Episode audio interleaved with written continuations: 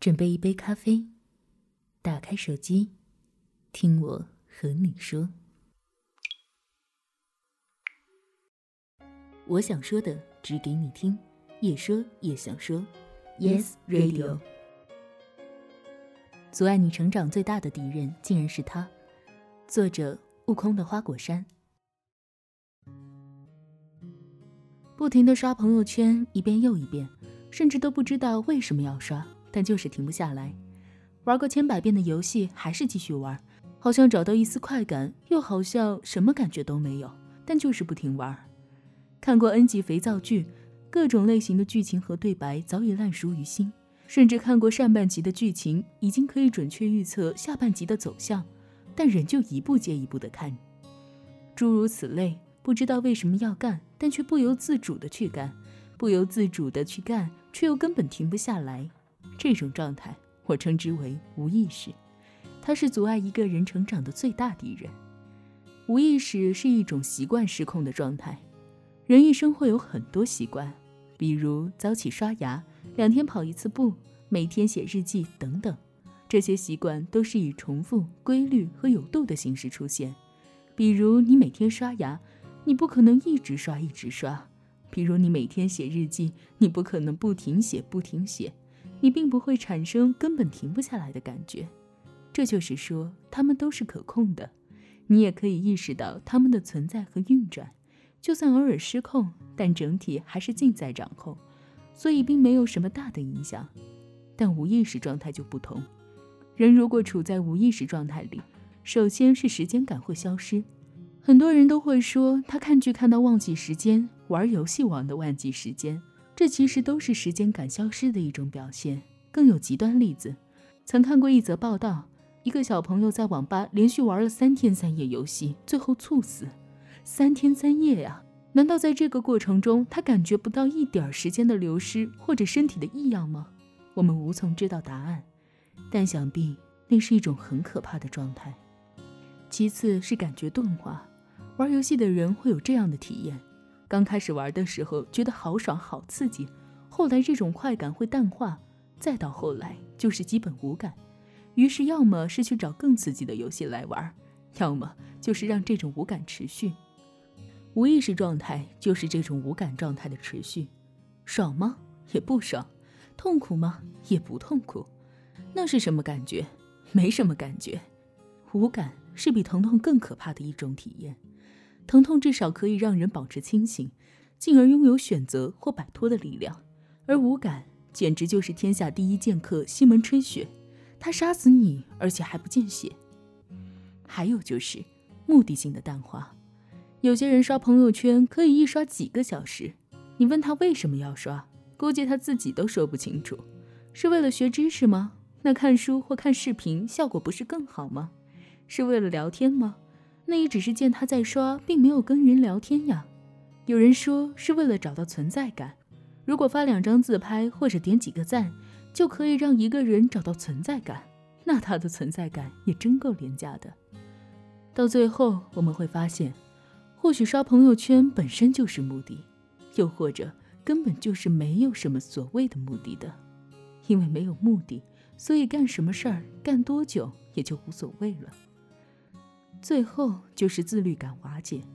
你去问那些不停看剧或者不停玩游戏的人，他们有没有想过停下？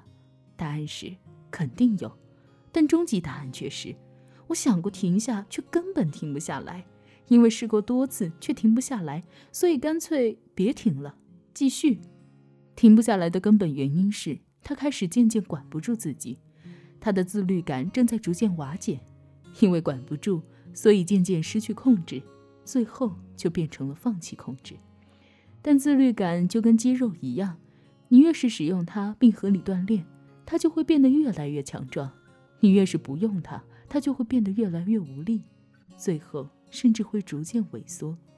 时间感消失，感觉钝化，目的性淡化和自律感瓦解，最后导致的直接结果是失控。一个人如果处在失控状态下，他想到的不是如何发挥自己的特长。或者扩展自己的能力，又或者如何得到更大的成长，因为他会被一种他无法挣脱的模式牵着走，最终被迫在这种模式里循环、循环再循环。他甚至都无法做到原本的自己，还谈什么成长？有时我们会掉进这种无意识的状态里。很早的时候做过一份工作，在国企，而且工作很清闲，每天只需要去现场勘察和记录数据，然后回来做好台账，并把相关数据发回总部就 OK 了。接触的人也很简单。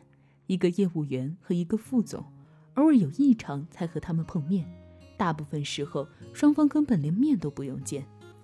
因为清闲和简单，所以接下来要做的事情就是简单工作的重复、重复再重复，三点一线的循环、循环再循环。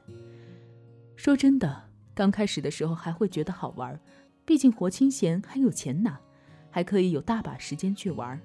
但第二个月过后，就开始产生厌烦感，再到后面，整个人简直就快要窒息了。我知道自己已经开始慢慢掉进一种无意识的状态里。后来过了没多久，我就辞职了。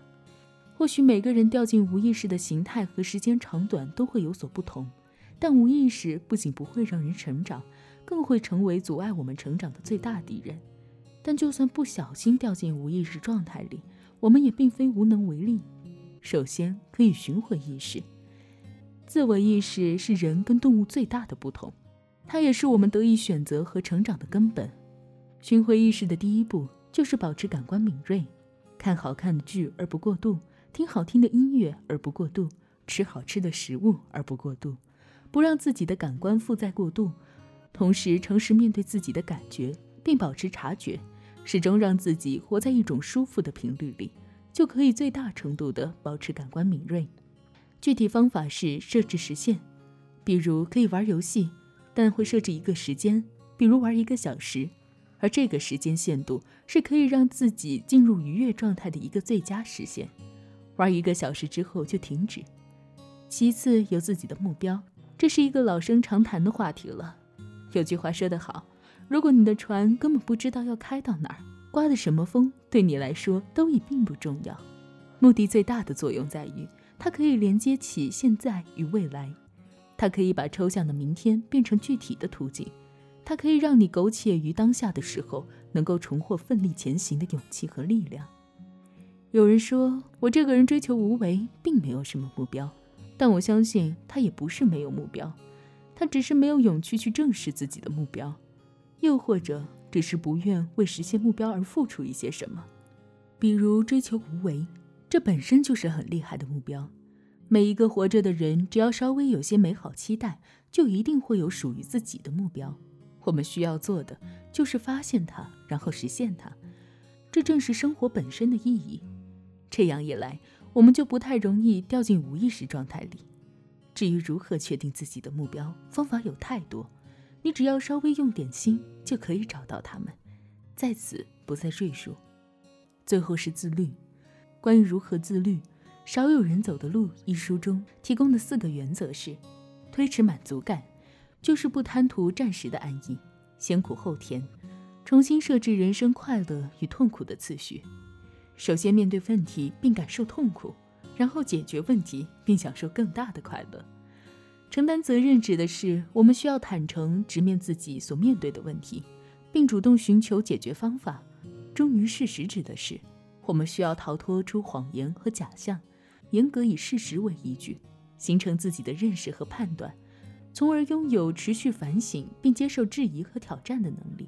保持平衡指的是我们需要确立具有弹性的约束机制，有所放弃也有所保留，能够不断的自我调整，是需要。目标和责任之间保持微妙的平衡，这些原则简洁透彻而又实用，能够帮助我们更好地理解自律，并真正做到自律。成长让我们头痛的地方在于，我们总会遇到这样或那样的问题，有时甚至会深陷其中，痛苦不堪。成长让我们快乐的地方在于，就算我们会遇到各种问题，只要你能够鼓起勇气并积蓄力量。就能够击败，就能够击败你遇到的一个又一个敌人，并最终走到你想去的地方。杀不死你的，必将是你强大，可前提是你首先得战胜它。